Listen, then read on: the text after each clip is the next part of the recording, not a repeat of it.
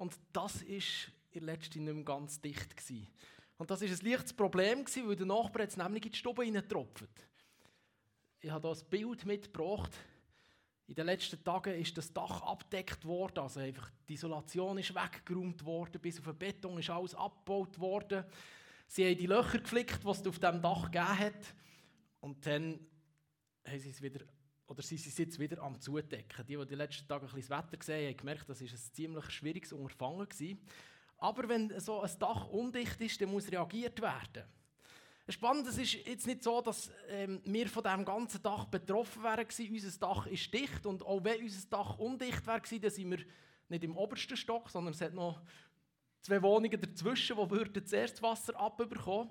Aber trotzdem sind wir von diesem undichten Dach irgendwo beeinflusst. Im nächsten Bild sieht man unseren Parkplatz. Unsere Garage hat manchmal so ausgesehen. Am Morgen, als ich mit dem Auto weg wollte, bin ich einfach nicht mehr rausgekommen, weil so ein riesiger Kran da drauf gestanden ist. Es ist Material auf das Dach hochgefugt worden. Gestern Morgen um 7 Uhr ist es losgegangen, mit einem Laub gebläsen, haben sie das Laub vom Dach geblasen, dass sie die trockene Zeit haben können nutzen um wieder ein paar Isolationsmatten zu legen und so weiter. Wir müssen aber sagen, ehrlich gesagt, lassen wir uns hier gerne ein bisschen stören, weil wir uns vorstellen können, wie mühsam das ist, wenn es einem auf den Kopf tropft. Ein Dach muss dicht sein. Wenn ein Dach nicht dicht ist, dann entspricht es nicht dem Sinn, wo das Dach bekommen hat. Mit nicht ganz dicht kann eben, wie gesagt, ein undichtes Dach gemeint sein, aber ihr habt es vielleicht am Anfang gesehen, es kann auch so ein tropfender Wasserhahn sein, der manchmal extrem mühsam ist, wenn er nicht ganz dicht ist. Aber genauso kann man mit undicht, Diris hat es schon ein bisschen eingeleitet, auch eine Person meinen, die leicht verrückt ist. Oder die einfach nicht ganz bei Verstand ist, die irgendwelche unsinnigen Sachen macht. Manchmal ist es sehr wichtig, dass etwas Undichtes möglichst schnell repariert und wieder dicht gemacht wird. Manchmal ist aber ein bisschen undicht auch gar nicht so schlecht. Manchmal ist sogar undicht, sie bewusst denkt. Stellt euch mal vor, ihr hättet so ein Siebli und das wäre komplett dicht. Das würde überhaupt nicht dem Sinn entsprechen. Also ein Siebli muss bewusst ein bisschen undicht sein. Bist du ganz dicht? Ich weiß, ich bin heute Morgen ein bisschen provokativ, aber Diris hat ja auch gesagt, dass ich nicht ganz dicht bin, dann darf ich das gerne noch ein bisschen weitergeben. Bist du wirklich ganz dicht? Oder bist du vielleicht wie ein Siebli gezielt nicht ganz dicht? Ich glaube, ich selber ich bin wirklich nicht immer ganz dicht. Ich werde das in der Predigt noch ein bisschen erläutern. Aber ich weiß, dass es hier innen so Leute gibt, die manchmal auch nicht immer ganz dicht sind. Ich wage jetzt das einfach mal zu behaupten. Es gibt Menschen, die finden, wenn jemand an Jesus, wo wir jetzt so besungen haben mit diesen Liedern, was mega schön war, wenn jemand an Jesus als sein Retter glaubt, dann kann der nicht ganz dicht sein. Könnte sein, dass diese Menschen Recht haben? Ich wage zu behaupten, sie haben Recht. Schon der Paulus, der viele von den Briefen im Neuen Testament geschrieben hat, hat im ersten Korintherbrief vom nicht ganz dicht geredet. Er sagt dort, dass die Botschaft vom Kreuz für manche Leute ein bisschen verrückt ist. Und weil ein bisschen verrückt sein ja gleich undicht ist, sagt der Paulus also, dass gewisse Leute, die an Jesus glauben, nicht ganz dicht sind. Ich bin also nicht ganz dicht, wenn ich an Jesus und sein Tod am Kreuz glaube. Wage ich einfach mal zu behaupten. Ich lese aus 1. Korinther Kapitel 1, der Vers 18, was heißt, ich weiß, wie unsinnig die Botschaft vom Kreuz in den Ohren der klingt, die verloren gehen. Wir aber, die wir gerettet sind, erkennen in dieser Botschaft die Kraft Gottes ich habe den Vers ein paar Mal gelesen und dann habe ich mir sagen, es ergibt sich in mir eigentlich drei Fragen. Und auf die drei Fragen, die sich nach meiner Meinung aus diesem Text ergibt, möchte ich heute mit euch zusammen Antworten finden. Wir steigen gerade ein mit der ersten Frage. Warum ist denn die Botschaft unsinnig? Das ist für mich so die erste wichtige Frage, die muss geklärt sein Und ich versuche euch jetzt mit reinzunehmen in eine Sicht, die vielleicht auch deine Sicht ist. Und vielleicht kannst du mit dieser Sicht nichts anfangen, dann möchte ich dich trotzdem ermutigen, dich auf das einzulassen. Jetzt mal ehrlich, stell dir jetzt mal die Idee einfach mal so ganz grundsätzlich vor. Wie kann ein Gott auf die Idee kommen, seinen Sohn ans Kreuz zu nageln und damit die ganze Menschheit zu retten? Wie kommt man auf so eine Idee? Ein Kreuzigter war zur Zeit der Bibel ein Skandal. Die Todesstrafe am Kreuz war für Verbrecher gedacht, die die Strafe auch wirklich verdient haben. Es war eine Strafe, die möglichst lang zum Tod führen und möglichst schmerzvoll sein. Das Kreuz ist also ein Symbol für eine Hinrichtung und vor allem für eine schmerzvolle Hinrichtung. Wie kann jetzt ein Gott von der Liebe seinen eigenen Sohn auf diese brutalste Art töten? Ist das normal oder ist das nicht ein bisschen verrückt?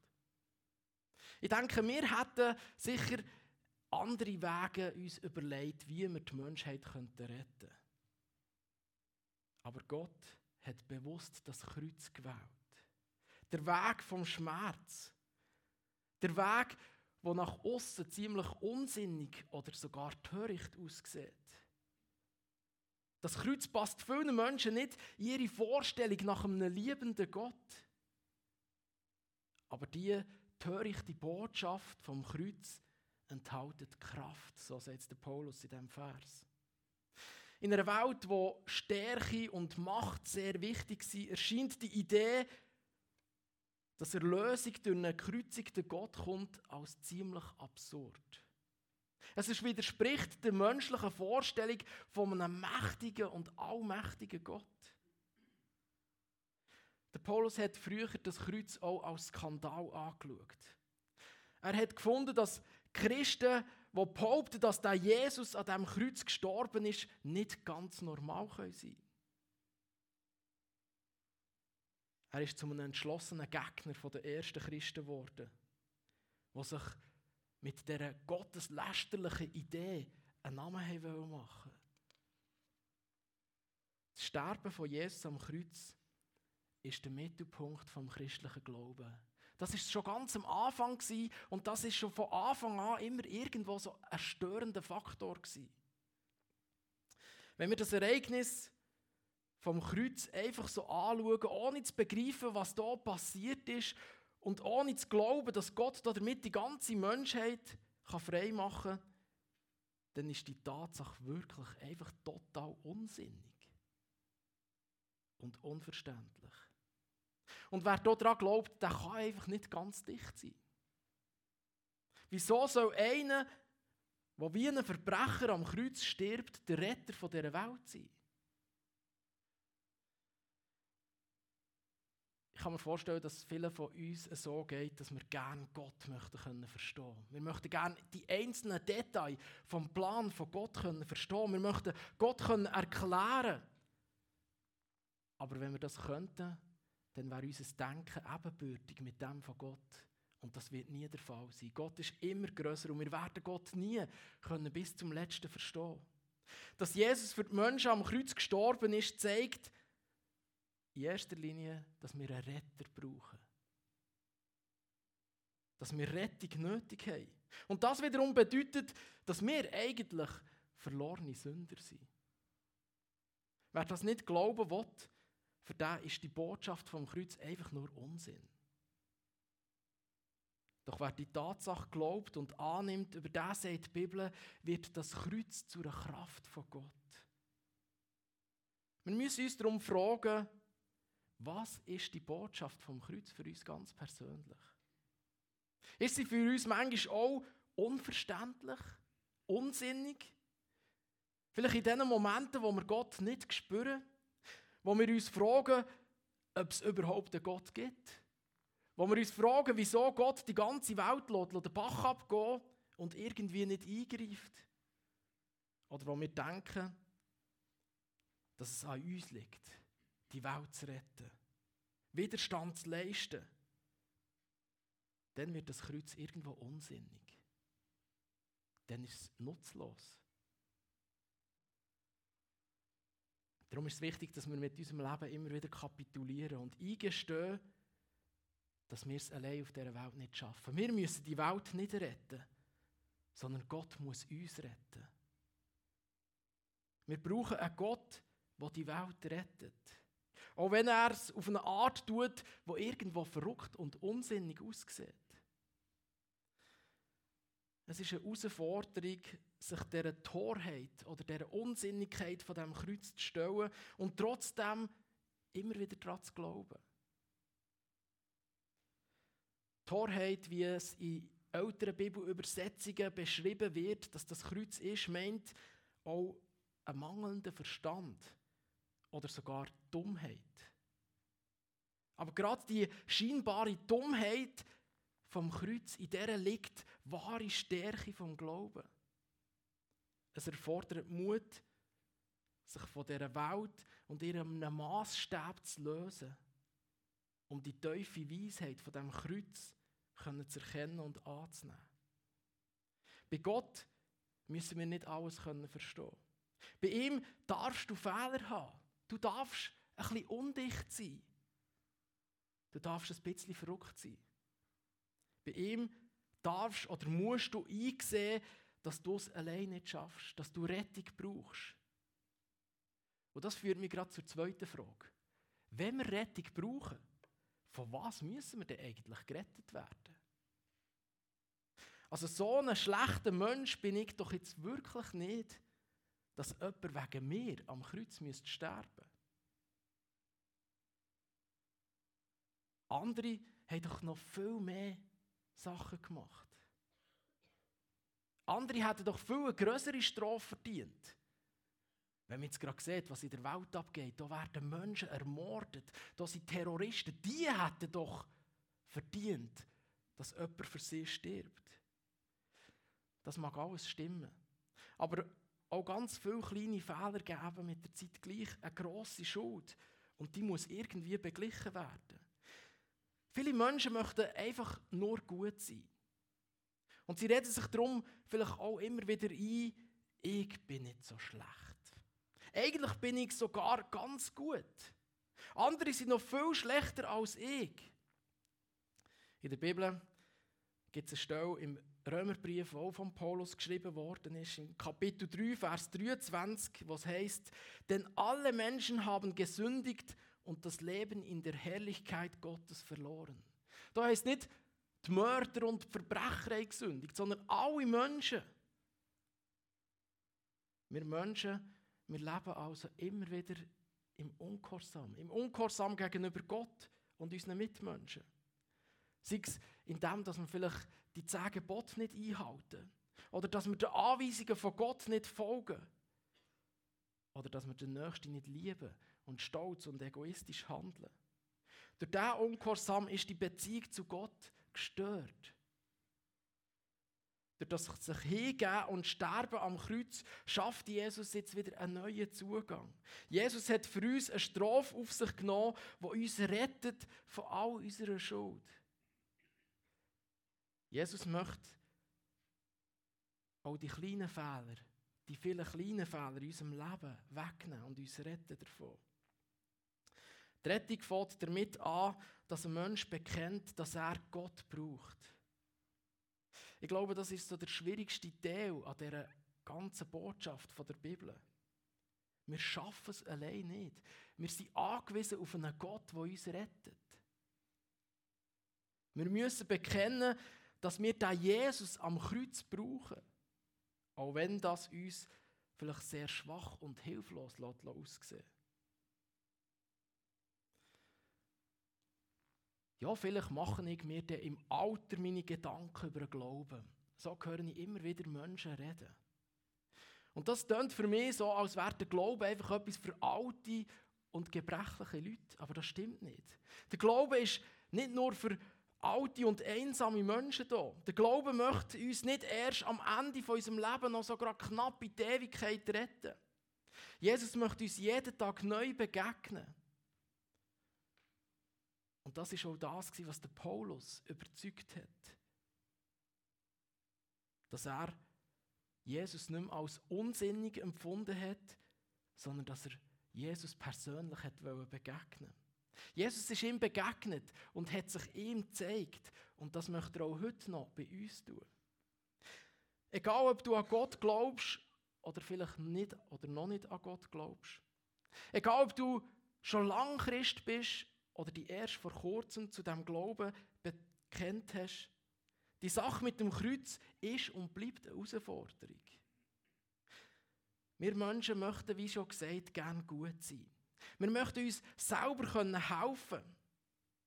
Und es ist nicht einfach zuzugeben, dass wir es selber nicht schaffen, sondern einen Gott brauchen, der sich für uns hingibt. Ich erlebe das immer wieder, dass wenn ich Menschen ermutige, doch mit ihren Leiden oder so zu Gott zu kommen, für sich zu beten, sei es am Sonntagmorgen während der Lobpreiszeit oder mal die Ältesten zu sich einzuladen, um für sich zu beten, dann höre ich immer wieder so Bemerkungen, ach, weisst, es ist bei mir nicht so schlimm. Ein Schmerzmedikament lenkt und dann geht es mir wieder gut. Und ich muss ehrlich zugeben, mir geht es manchmal auch so. Ich hatte gerade letztens ein Erlebnis, gehabt, der Markus Pfister hat mir erlaubt, ich darf das erzählen hier. Er war bei mir im Büro und hat mit mir Kaffee getrunken. Und ich hatte so Kopfweh an Morgen. Und dann habe ich gesagt, ich muss noch einen Kaffee machen, ich habe so Kopfweh. Ich bin aufgestanden zur Kaffeemaschine und dann ist der Markus so neben mir hergestanden. Dann habe ich gesagt, Markus, willst du auch noch einen Kaffee? Dann hat er gesagt, nein, ich will für dich beten. Ich habe das mega cool gefunden und es hat mich ein bisschen beschämt. Und ich sage, jetzt muss der Markus zum Pastor kommen und sagen, hey, weißt du, vielleicht solltest du einfach mal beten. Aber ich merke, das ist oft bei uns so drin. Wir helfen uns zuerst selber, sei es mit einem Kaffee, einem Schmerzmedikament, einem Doktor oder was auch immer. Dabei möchte Gott, dass wir als erstes zu Jesus kommen. Jesus ist am Kreuz auch für diese Sachen gestorben. Er möchte uns nicht nur von Schuld frei machen, sondern auch von unseren Schmerzen, von unseren Leiden. Sind wir also nicht ganz dicht, wenn wir mit allen kleinen Sorgen und Leiden zu Jesus kommen? Für gewisse Menschen vielleicht schon. Aber das soll uns nicht abhalten, es nicht trotzdem zu tun. Weil manchmal ist ein bisschen undicht sein eben doch wichtig. Ein Sibli wäre kein Sibli, wenn es ganz dicht wäre. Und darum gehört es vielleicht auch zu einem Jesus-Nachfolger dazu, dass er nicht ganz dicht ist. Ähm, was die anderen Leute davon halten. Ich möchte euch darum ermutigen, traut nicht, anders zu sein. Trau dich, ein bisschen verrückt zu sein. Trau dich, dich selber zu sein. Und lass zu, dass du in den, anderen, in den Augen der anderen vielleicht ein bisschen verrückt oder undicht bist. Weil du mit all deinen Anliegen direkt zu Jesus gehst und glaubst, dass er dich frei machen kann. Während die Botschaft vom Kreuz für diejenigen, die nicht daran glauben, ein Unsinn oder eben irgendwie eine undichte Sache ist, ist sie für diejenigen, die daran glauben, eine Gotteskraft. Und das führt mich zu der dritten Frage. Was ist denn die Gotteskraft? Oder vielmehr, ist die Botschaft für dich eine Gotteskraft? Es ist Genialität vom Geschehen am Kreuz. Was als Torheit aussieht, was als verrückt aussieht, ist in Wahrheit zum Zentrum vom Glauben geworden. Es ist die Kraft von Gott, die die Welt auf den Kopf stellt. Durch die Hingabe von Gott wird die Welt verändert. Der Glaube an das Kreuz ist ein Glaube an die Kraft von Gott. Seine Liebe ist stärker als jede menschliche Macht. Der Glaube an das Kreuz erfordert, dass wir uns lösen von dem, was die Welt als vernünftig anschaut. Es erfordert einen Glauben, der über die Grenzen von unserem Verstand ausgeht. Wir vertrauen auf etwas Göttliches. Etwas außerhalb von unserer menschlichen Logik. Etwas, das wir nicht wirklich erklären und beschreiben können. Aber etwas, das eine extreme Kraft hat. Das zu glauben bedingt also eigentlich, dass wir nicht ganz dicht sind. Dass wir ein bisschen verrückt sind und uns auf etwas Menschliches gesehen Unsinniges einlösen. Der Glaube an das Kreuz ist also eigentlich eine tägliche Herausforderung.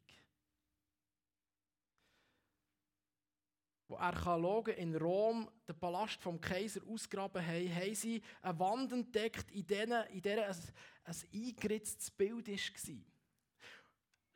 Auf diesem Bild sieht man einen Mann am Kreuz mit einem Esuskopf. Und davor ist eine Gestalt mit erhobenen Händen. Darunter steht, Alexamenos verehrt seinen Gott.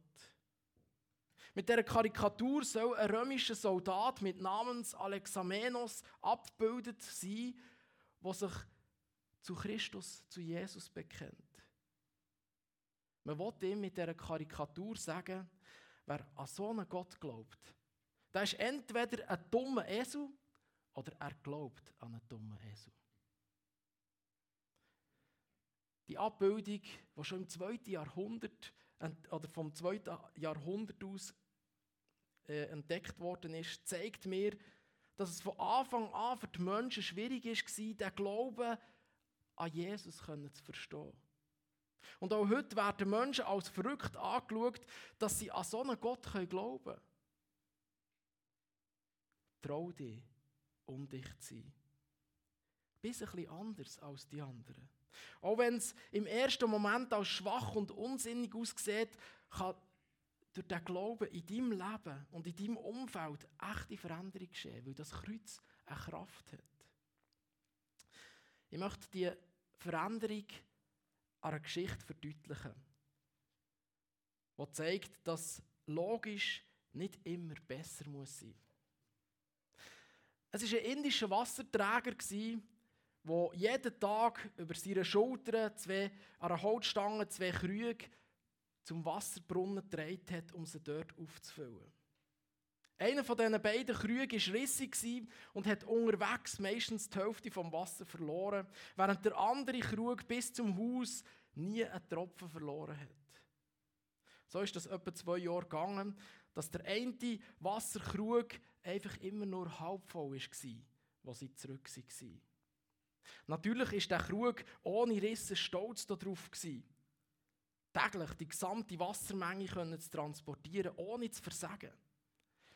Der kaputte Krug aber hat sich geschämt. Er fühlt sich schlecht, weil er seine Aufgabe immer nur zur Hälfte erfüllen kann. Eines Tages sagt der kaputte Krug zum Wasserträger, der ihn gerade wieder mit Wasser am Füllen ist, ich schäme mich. Bitte vergib mir. Aber wieso schämst du dich denn? hat der Wasserträger gefragt. Seit zwei Jahren schaffen ich es jeweils nur, die Hälfte vom Wasser bis zum Haus zu transportieren. Und das alles wegen diesen blöden Rissen, die das Wasser durchsickern Wegen mir kannst du trotz Anstrengung immer nur einen Teil von deiner geforderten Wassermenge abliefern und bekommst darum nicht die verdiente Anerkennung für deine Dienste.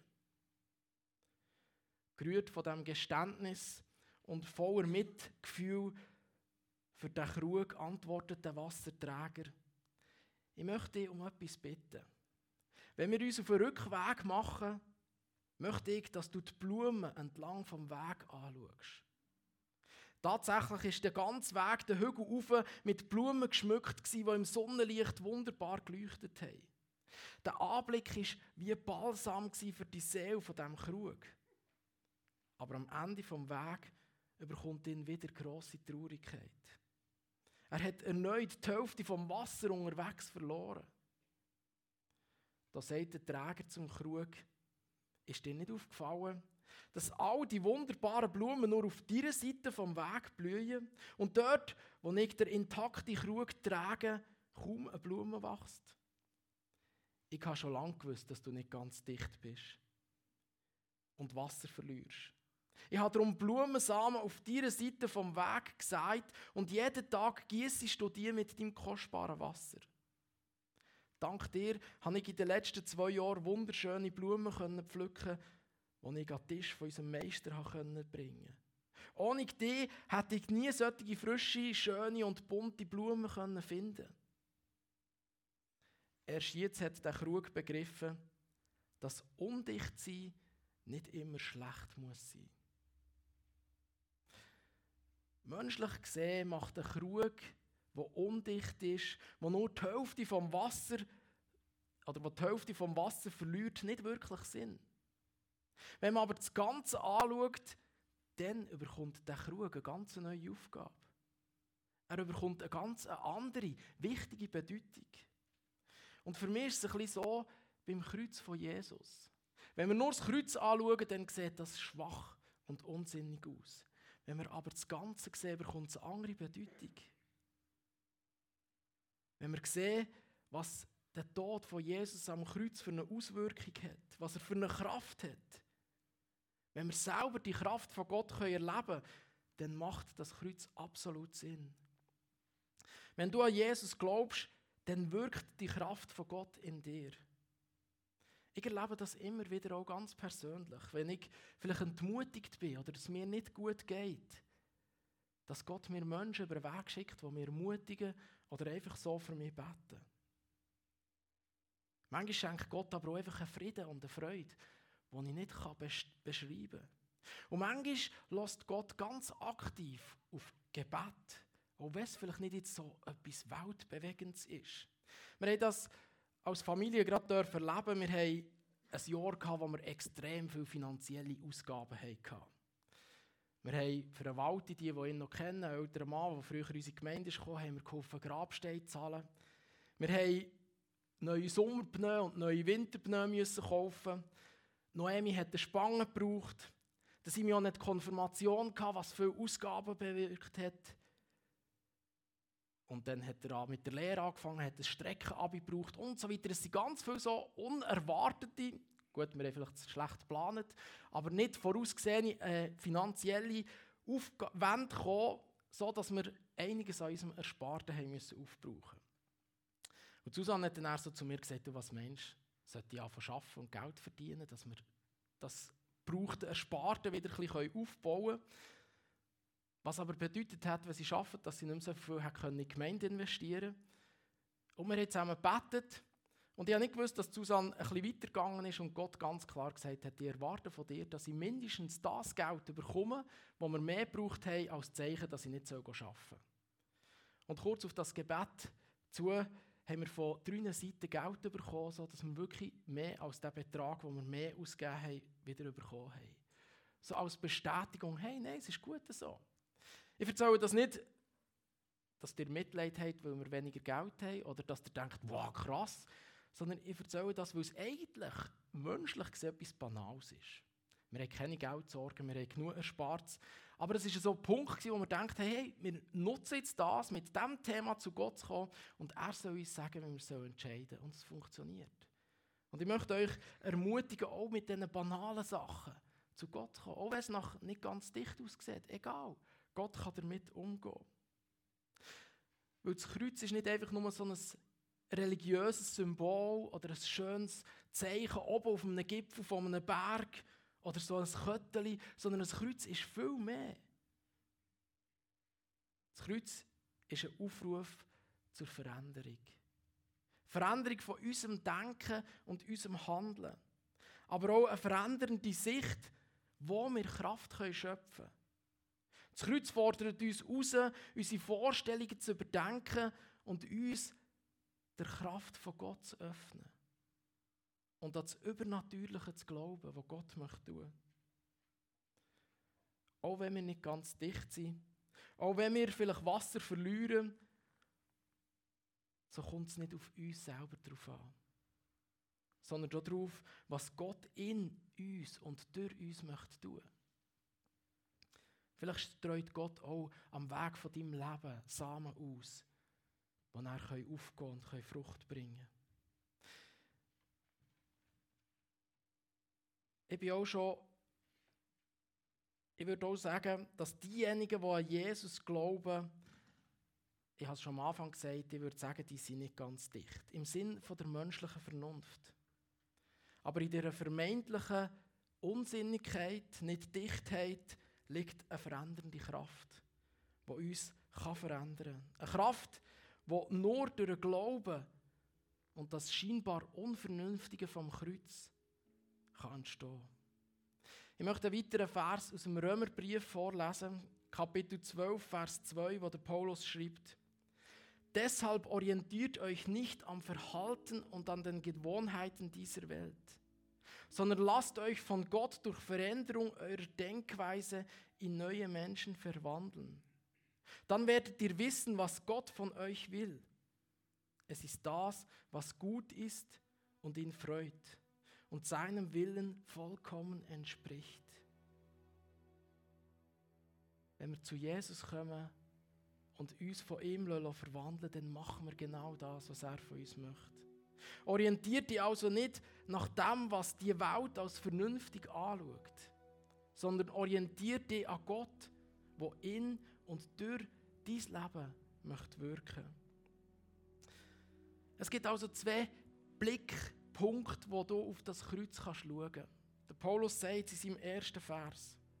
Du kannst das Kreuz als unsinnig, als Torheit oder sogar als anstößig anschauen.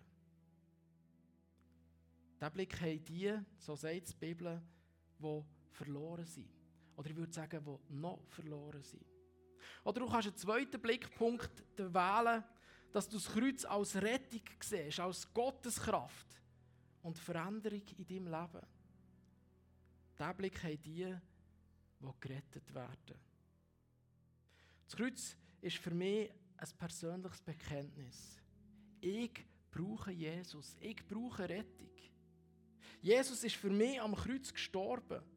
Und egal, was die anderen Menschen denken, ich will mit dem Jesus und mit dem Kreuz in meinem Leben leben.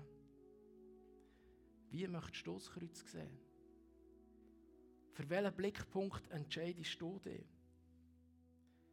Ich möchte dir ermutigen, dich heute ganz neu zu entscheiden. Vielleicht das erste Mal, dass du sagst, ich will mich für diese Seite entscheiden. Und vielleicht ganz neu, dass du dich entscheidest, zu Jesus, zum Kreuz zu kommen, mit all dem, was dich belastet, mit all dem, was dich beschäftigt. Und seine Kraft in deinem Leben erleben. Ich bete.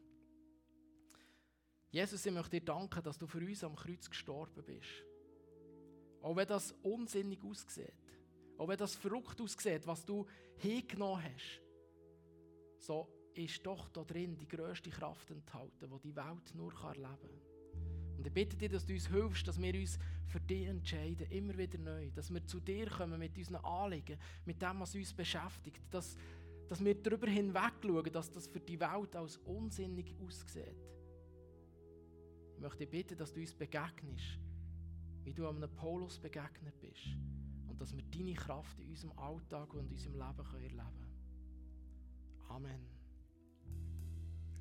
Wir hören jetzt ein Musikstück und es soll euch helfen, für einfach dem nachzustudieren und vielleicht Gott ganz persönlich eine Antwort geben.